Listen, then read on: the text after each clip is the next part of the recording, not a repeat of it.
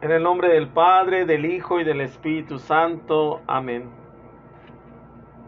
Señor, ven en mi ayuda, que yo te dé gracias sin fin. Gloria al Padre y al Hijo y al Espíritu Santo, al Dios que es, que era y que viene, por los siglos de los siglos. Amén. Aleluya. Comida celestial pan cuyo gusto es tan dulce, sabroso y tan suave, que al bueno, humilde, santo, recto y justo, a manjar celestial como es le sabe. Justa condenación del hombre injusto, si come el pan de Dios, si come el pan de Dios encierra y cabe. El sumo Dios que en sí se da y oculta, diga el bien que de tanto bien resulta. Pan de ángeles, Dios tan verdadero, que aunque se quiebra, se divide y parte, está, en, está un inmenso Dios trino y entero, en cualquier migaja y menor parte. Agnus Dei, sincerísimo Cordero, que en el pan que en pan al pecador gustas de, dar, de darte, pues eres todo Dios, el que es bastante, de su deidad en sí cifrada cante. Eres pues Dios de tu deidad tan digno, que no hay justo ni santo entre los santos, que no se juzgue y tenga por indigno, eh, de bocado que da regalos tantos Eres pan para el bueno tan benigno, que de tribulaciones y de llantos le produces y das gloriosos bienes, y para con el malo los detienes. Eres pan celestial, lo figurado, de aquel maná sabroso del desierto, tú lo vivo y aquello lo pintado aquello la figura y tú lo cierto. Eres pan tan glorioso y endiosado, que a decir tus grandezas yo no acierto. Las angélicas lenguas lo prosigan, que faltas quedar, quedarán aunque más digan. Amén. Es un himno dedicado a la Sagrada Escritura, eh, perdón, eh, un himno dedicado a la Santa Eucaristía a la Santa Eucaristía como comida celestial. Pan dice que cuyo gusto es tan dulce, sabroso y tan suave. Es el pan del cielo, el pan que se nos da a nosotros. Es Cristo mismo el que se nos da como pan. Dice que al bueno, al humilde, al santo, al recto, al justo, a manjar celestial le sabe pero también es justa condenación del hombre injusto.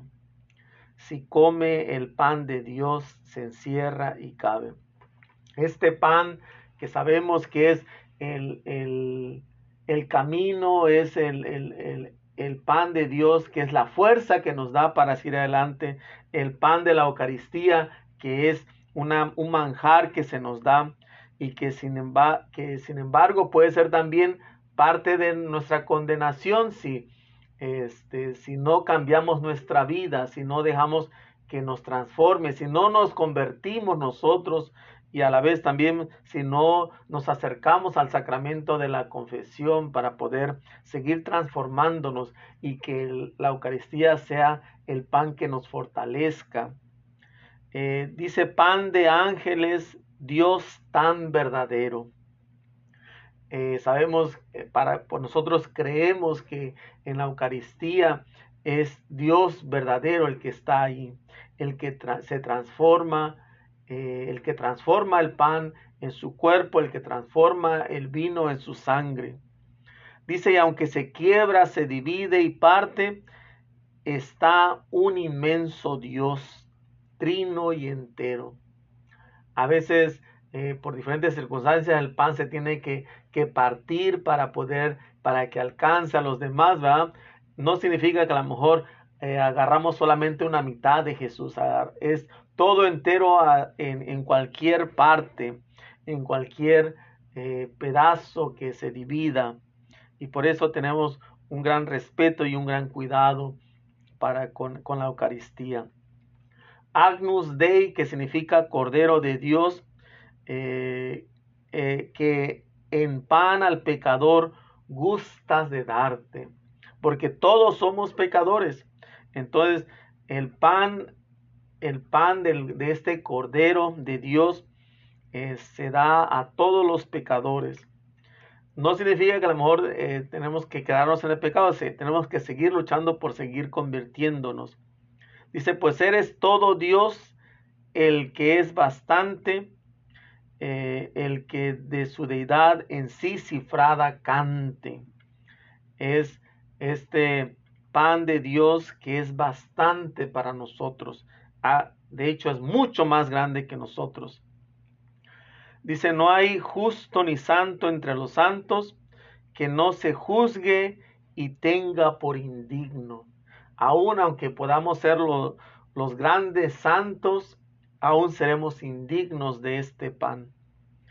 Eh, este pan que se nos da, este pan del cielo, este pan que figura el maná del desierto, este pan que, que es tan glorioso que a decir las grandezas de Dios en, en la Eucaristía, nadie puede acertar en entender este misterio. Dice, las angélicas lenguas lo prosigan, que faltas quedaran, aunque más digan.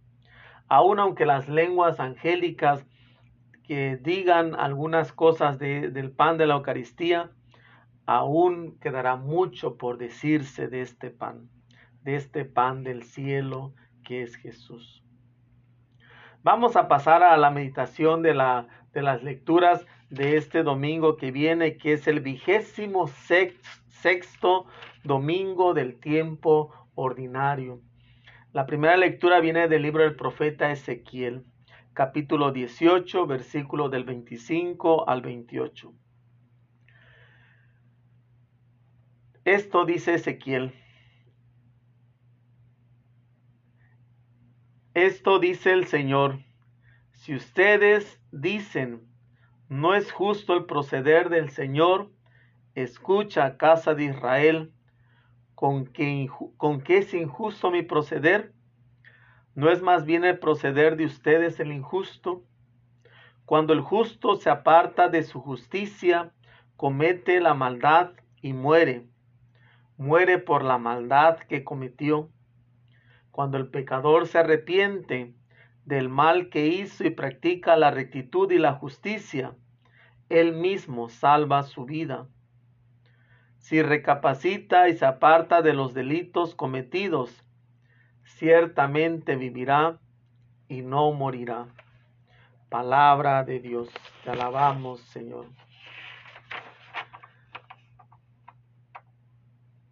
Esta lectura eh, enmarca un conjunto del profeta Ezequiel. Es después de la catástrofe del destierro de Babilonia. Estamos eh, eh, en, este, en este tiempo de la historia del pueblo de Israel, donde ah, sucede que fue desterrado todo el pueblo de Israel a Babilonia y ahora se está regresando de, ese exilio. Eh, pareciera que el pensamiento del profeta se divide entre el profeta que hay antes y después de esta fecha fatídica para Israel, que significa este exilio que es tan importante porque también marca la destrucción del templo de Israel. Eh, y en lo que respecta al después, cuando el pueblo estaba destruido y todos pensaban que esta situación era consecuencia de cómo el pueblo había actuado frente a Dios, ah, aquí vemos, aquí estamos ante una teología de la responsabilidad personal, donde cada uno da cuentas a Dios de sus obras. Eh, el pueblo sentía que Dios los castigaba de manera común por el, por el pecado que a mejor había cometido el pueblo, pues ahora el profeta quiere decir que no solamente es el pecado social y el pecado común lo que nos debe preocupar. Lo que nos debe preocupar es nuestro pecado personal, nuestra qué responsabilidad personal tenemos ante las situaciones de la vida que vivimos. Es verdad que siempre existe una responsabilidad colectiva y solidaria. Y también hay que contar con una, contar con, con una situación social de injusticia y maldad que a unos afecta más que otros. Pero la responsabilidad personal muestra que Dios nos ha hecho libres para decidir también moralmente. Así que nosotros tenemos esta libertad, esta capacidad, esta inteligencia también de poder decidir moralmente qué es bueno y qué es malo. Y mirando el presente también cada uno de nosotros, eh, de los que escuchan Ezequiel, tenemos que meternos la mano en el corazón. Eh, porque se tiene que agudizar esta responsabilidad personal. El futuro se construye desde esa opción personal para abrirse a Dios. Y por eso eh, el profeta Ezequiel eh, quiere decir, dice, si ustedes dicen no es justo el proceder del Señor por este destierro ¿ah? que a lo mejor vivieron y sufrieron, dice, escucha casa de Israel, con qué es injusto mi proceder. A veces podemos nosotros eh, reclamarle a Dios por lo que Él ha hecho, porque a lo mejor pareciera para nosotros que es injusto. Pero el Señor dice, ¿no es más bien el proceder de ustedes injusto? Dice, cuando el justo se aparta de la justicia, comete maldad y muere. Y dice, y muere por la maldad que cometió no por lo bien que haya hecho antes. Y por eso hay que tener cuidado porque a lo mejor no, a lo mejor hicimos todo bien y al final empezamos a hacer todo mal y pensamos que por el bien que hicimos antes se nos va a justificar el mal que se está haciendo ahora. Y no es así, ah, según el profeta Ezequiel, eh, se nos va, se nos vamos a, se va a morir, se vamos a morir por la maldad que se cometió. Pero en cambio dice, si el peca, cuando el pecador se arrepiente del mal que hizo y practica la rectitud y la justicia, él mismo salva su vida. Eh, si recapacita y se aparta de los malos delitos, de los delitos cometidos, ciertamente vivirá y no morirá. El pecador eh, puede cometer todos los males, pero si se arrepiente, eh, practica la justicia, practica la rectitud, salva su vida. Y no va a contar todo el mal que hizo, porque hay un arrepentimiento, hay una transformación, hay una recapacitación, hay una rectitud, hay una justicia que ahora practica. Y según el profeta Isaías, esto salva al pecador el justo si piensa que eh, todo lo bueno que hizo en el pasado y, Dios va a tomar solamente en cuenta eso y no el mal que está haciendo ahora, está equivocado. Porque Dios va a ver lo que se está haciendo ahora. ¿Cuál es nuestra responsabilidad personal que estamos tomando hoy en día con lo que hacemos, con lo que decimos, cómo nos comportamos. Vamos a pasar al Salmo 24. Eh, dice el estribillo, descúbrenos Señor tus caminos. Descúbrenos Señor tus caminos, guíanos con la verdad de tu doctrina.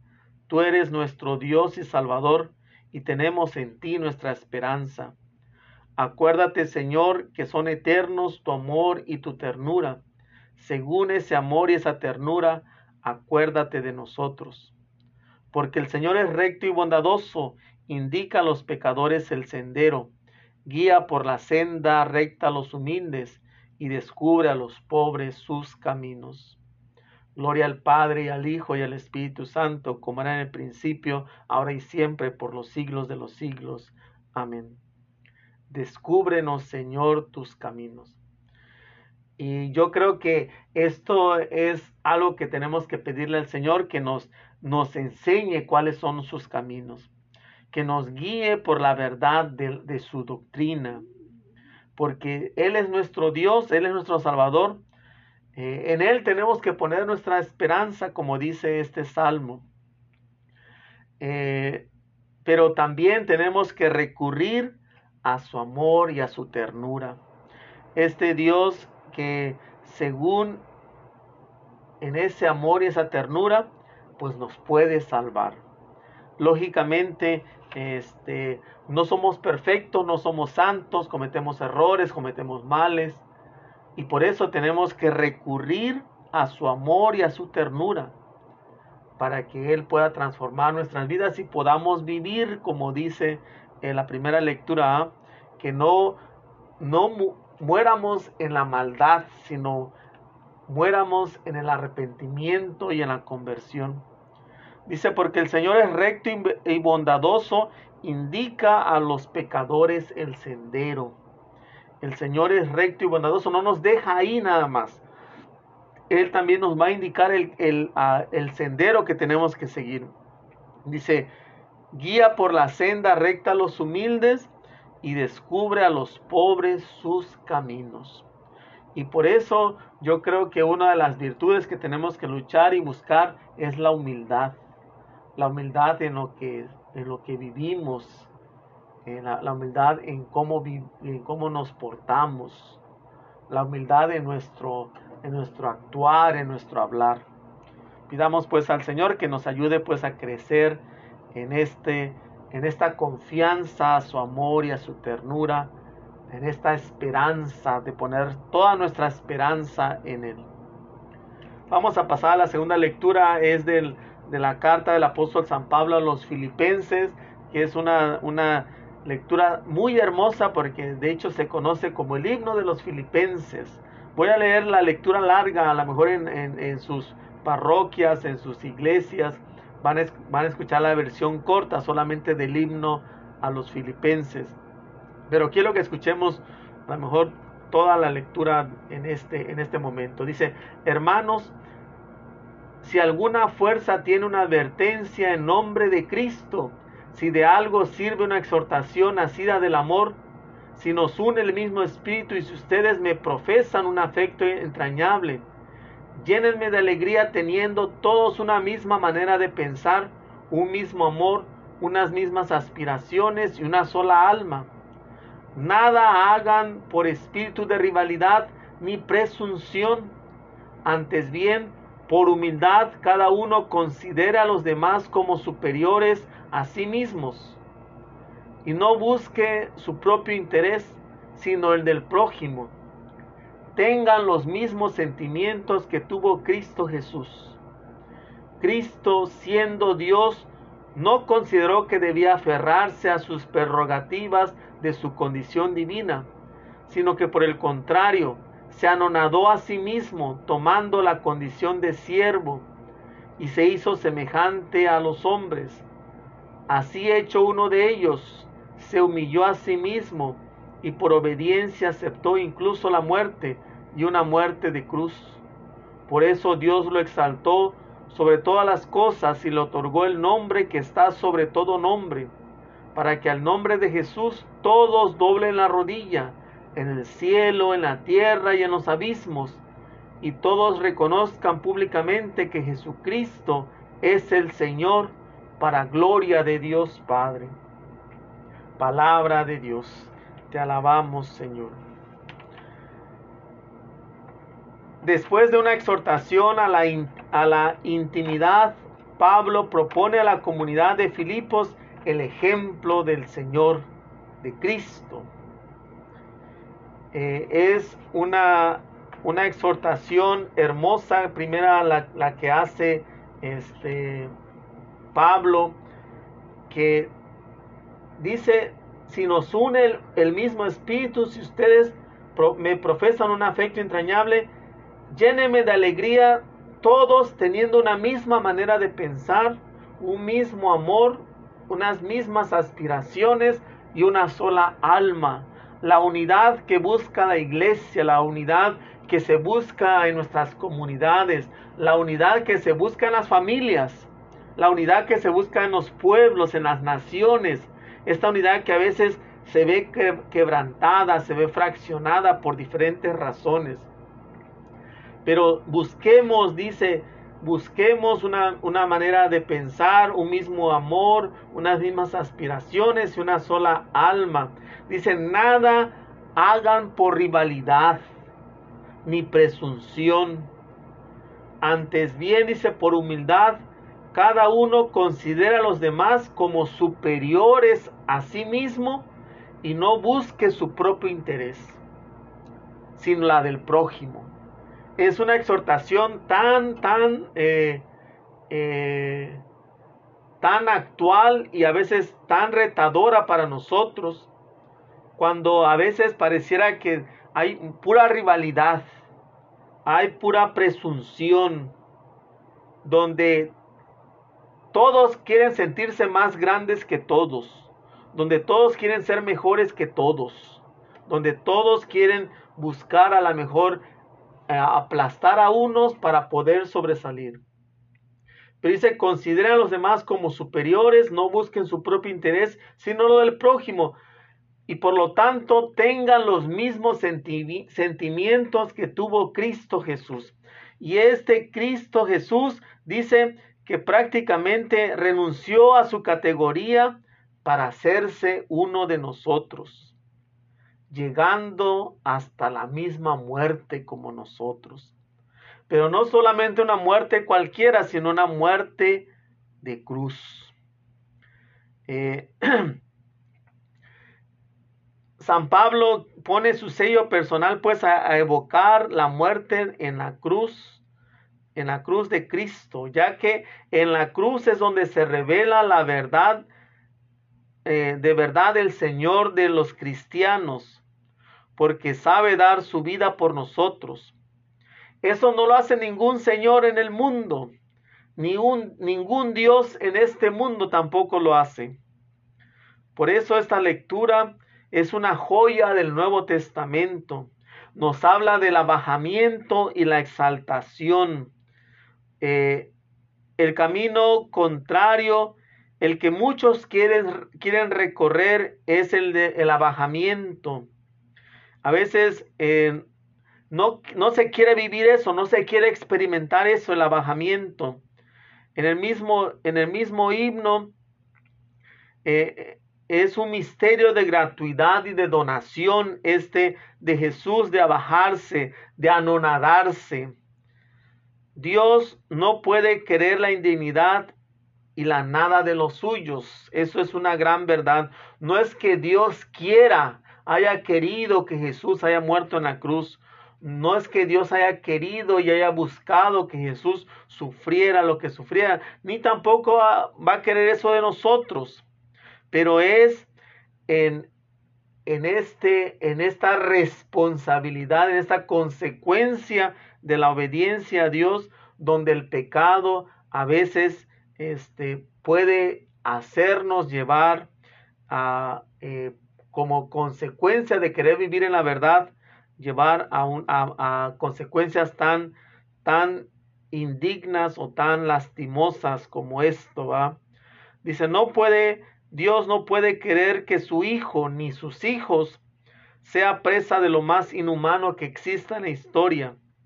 Pero por eso, por este, por, por este entregarse, esta donación, este, esta gratuidad de Jesús, por eso se le dio un nombre, una dignidad que está por encima de toda dignidad terrena.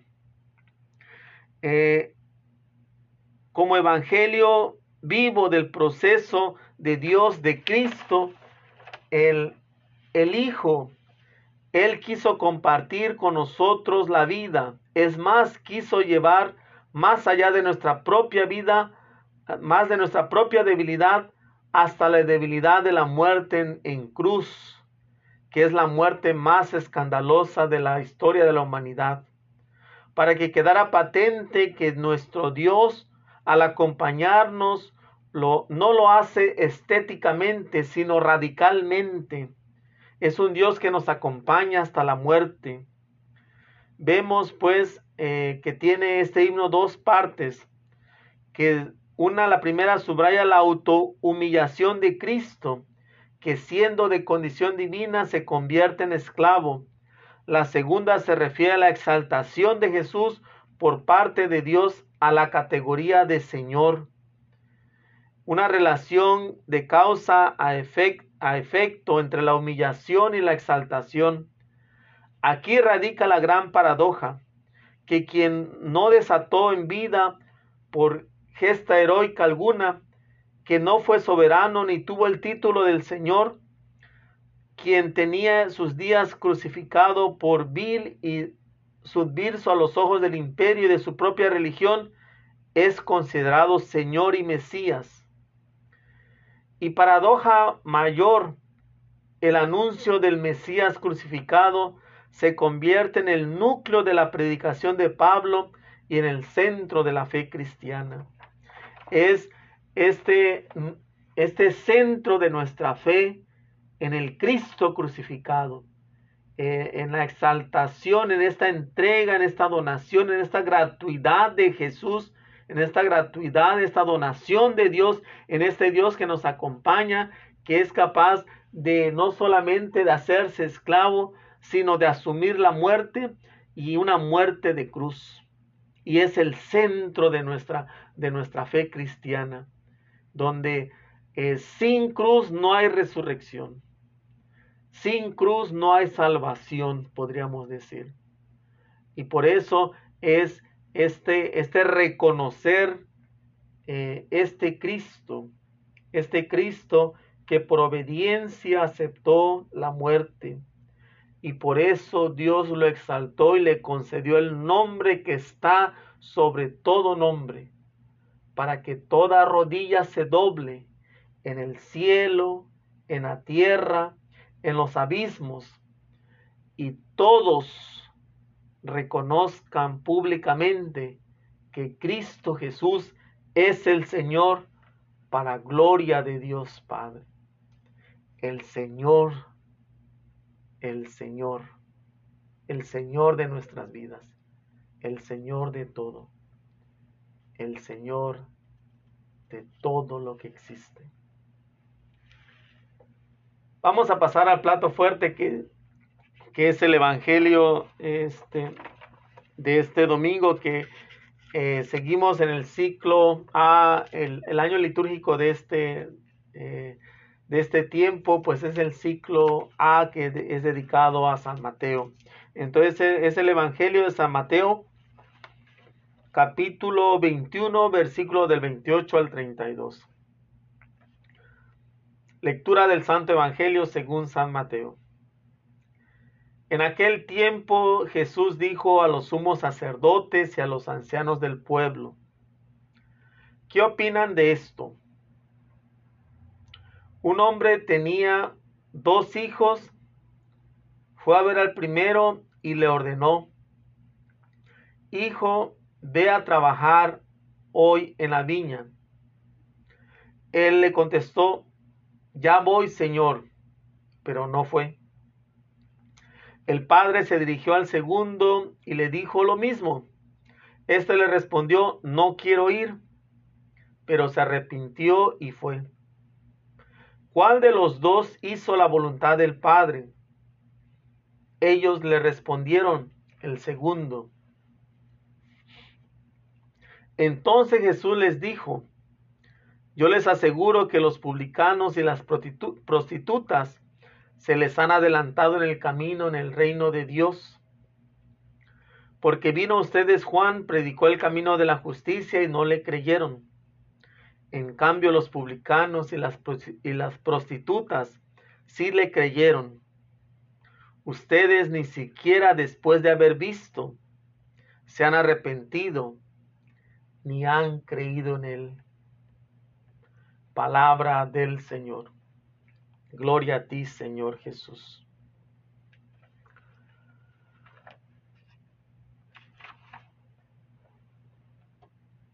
Con la parábola del padre y los dos hijos, que eh, es provocativo.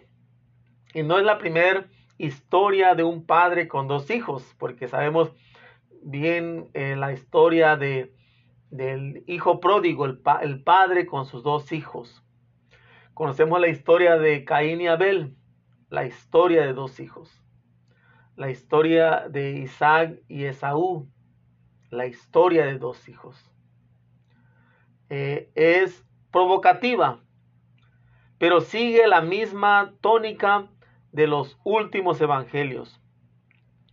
Se quiere poner de manifiesto que el reino de Dios acontece en el ámbito de la misericordia, por eso los pecadores pueden preceder a los santos, a los beatos formalistas de siempre en lo que se refiere a la salvación. A veces podemos encerrarnos en nosotros mismos, en lo que decimos que nos hace puros, santos, eh, que nos hace eh, realmente ser hijos de Dios. Y a veces eso nos puede encerrar solamente en prácticas, en ritos, en cosas exteriores que no transforma, que no, no nos transforma desde adentro. A veces puede generar tanta falsedad cuando solamente nos quedamos en lo superficial, cuando solamente nos quedamos en lo externo. A veces puede generar tanta hipocresía. Y es triste, mis hermanos y hermanas, ver que en, nuestra iglesia, en otras iglesias, en otras religiones, se puede caer en esta tentación de considerarse justos, de considerarse puritanos, de considerarse solamente este, ritualistas, de no transformar nuestra vida y no ayudar a transformar las realidades del mundo. Lo que cuenta, podríamos decir, son las obras, el compromiso, recordando aquello de no basta decir Señor, Señor. El acento que se pone en esta parábola es el arrepentimiento. Lo importante para Jesús es llevar a cabo lo que se nos ha pedido. Eh, sabemos que los dos hijos corresponden a las dos categorías de personas. Las que siempre están hablando de lo religioso, las que siempre están hablando de Dios, de la fe, y en el fondo su corazón no cambia, no se mueve su corazón, no se abren a la gracia. Hay personas que a veces pueden estar hablando solamente de Dios y de Dios, pero su corazón no cambia. No hay una apertura a la gracia de Dios para transformar. A veces pueden ser candil de la calle y oscuridad en la casa a veces, y digo, y esto hasta me puede caer a mí, como consagrado, como sacerdote. Eh, y a veces el pecado, el dolor más grande del corazón de Jesús es, el, es la, la infidelidad de, de los consagrados. Eh, probablemente tienen religión, pero no auténtica fe. La parábola está contada con toda la intencionalidad y va dirigida especialmente contra, contra estos, el primer hijo, el que dice que sí, pero no va. Va, tiene esta intencionalidad y va dirigida especialmente, y por eso la lectura de hoy nos habla de, es, de que dirige Jesús esto a los a los, a los sumos sacerdotes y a los ancianos del pueblo, que son los religiosos de, de ese tiempo. El acento está en aquellos que habiendo negado la fe primeramente, se dejan llenar al final por la gracia de Dios. Aquellos que han negado la fe, pero se dejan llenar al final por la gracia de Dios. aunque esto sirve para desenmascarar a los que son como el hijo que dice que sí y después hace su propia voluntad. Y, a veces yo creo que eh, eh, ahí es donde podemos también examinarnos. ¿Realmente estamos haciendo la voluntad del Padre o estamos haciendo nuestra propia voluntad? Los verdaderos creyentes y religiosos eh, son los que tienen la iniciativa en el reino de la salvación y pueden llamarse publicanos o prostitutas porque están más abiertos a la gracia. El Evangelio ha escogido dos oficios denigrados y denigrantes, los recaudadores de impuestos y las prostitutas. Pero no olvidemos que el marco de los oyentes también es explícito. Los sacerdotes y los ancianos que dirigían al pueblo. Pero para Dios no cuentan los oficios, ni lo que los otros piensen. Lo que cuenta es que son capaces de volver, son capaces de convertirse. Y por eso no importa cuál es el oficio en, cierta manera, lo importante es convertirnos. No significa que este, los publicanos y las prostitutas tienen que quedarse en ese oficio. Significa que también están abiertos a la gracia y por lo tanto deciden convertirse, deciden cambiar su vida. Y yo creo que en esto es como la primera lectura porque siempre la primera lectura del Evangelio van a estar siempre conectados. Eh, ¿Qué estamos, cómo estamos asumiendo nuestra responsabilidad? ¿Cómo estamos cambiando nuestra vida? Y no confiarnos si somos justos, si hemos hecho muchas cosas buenas y pensar que eso va a justificar el mal que podamos estar haciendo el día de hoy.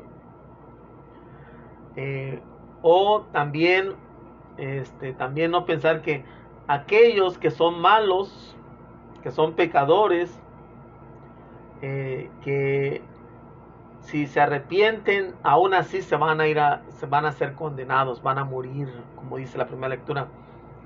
Ellos pueden salvarse, pueden vivir, porque se convirtieron, porque actuaron con rectitud y justicia.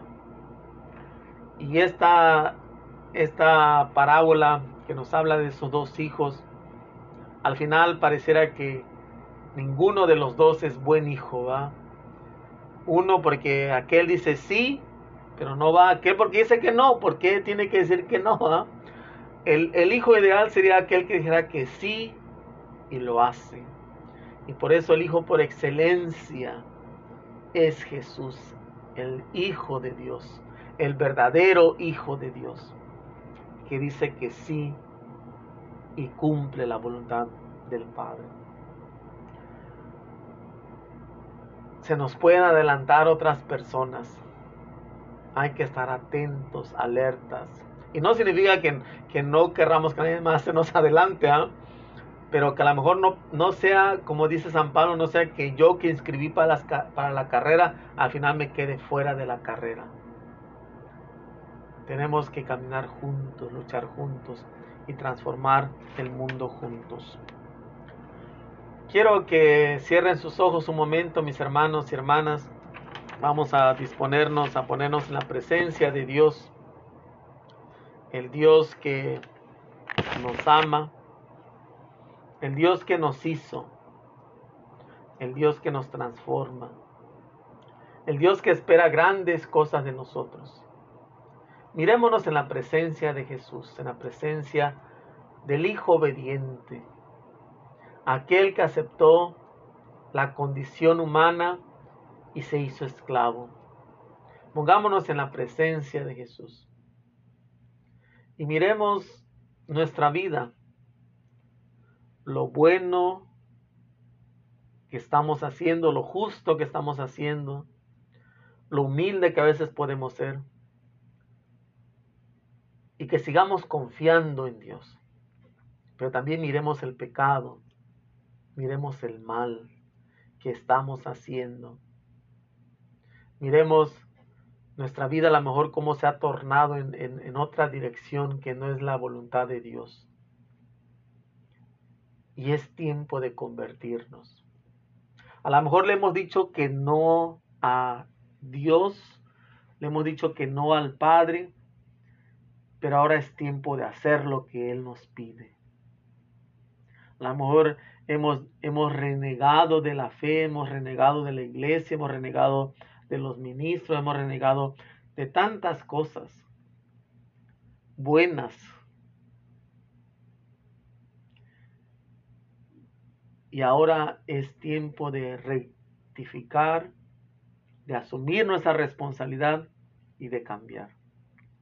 Porque tampoco se trata de, de seguir culpando, ni de culpar a nuestros padres, a la sociedad, a la forma de vida.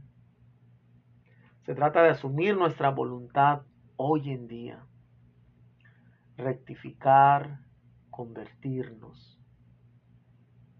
Si hemos dicho que no al Padre, ahora es tiempo de hacer lo que el Padre nos pida, hacer su voluntad ser obedientes, a imagen de Cristo Jesús, que asumió una muerte y una muerte de cruz y por eso Dios lo exaltó. Y tiene el nombre sobre todo nombre. Al nombre de Jesús todos doblemos rodillas, porque es el Hijo que dijo que sí y cumplió la voluntad. Jesús, que sea nuestro ejemplo como hijos también de Dios.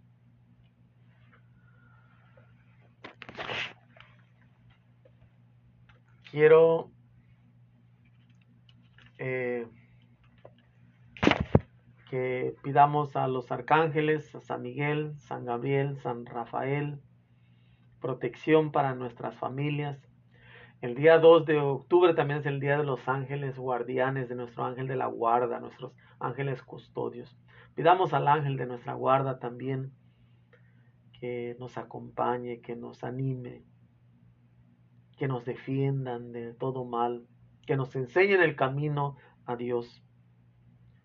Pidamos su intercesión de los ángeles que nos ayuden a hacer la voluntad de Dios. San Miguel Arcángel ruega por nosotros. San Gabriel ruega por nosotros. San Rafael ruega por nosotros. Ángeles guardianes, ángeles custodios, ayúdenos, háblenos, diríjanos para hacer la voluntad de Dios. El Señor esté con ustedes. Y la, bendición de Dios Todopoderoso, Padre, Hijo y Espíritu Santo descienda sobre ustedes y permanezca para siempre. Amén. Quiero leerles una reflexión, este, se llama mirar. Dice, cuando estés en dificultades y pienses en desistir, mira para atrás y recuerda los obstáculos que ya superaste si al tropezar y caer te levantaste y no te quedaste postrado, mira para enfrente y olvida el pasado. Al sentirte orgulloso por alguna realización personal, mira para adentro y sondea tus motivaciones. Antes que el egoísmo te domine, mientras tu corazón sea sensible, Mira para los costados y auxilia a los que se te acercan. En la subida rumbo a las altas posiciones, si estás alcanzando concretar tus sueños, mira para abajo y observa si no estás pisando a alguien. En todos los momentos de la vida, sea cual fuera tu actividad, mira para arriba. Es una hermosa eh,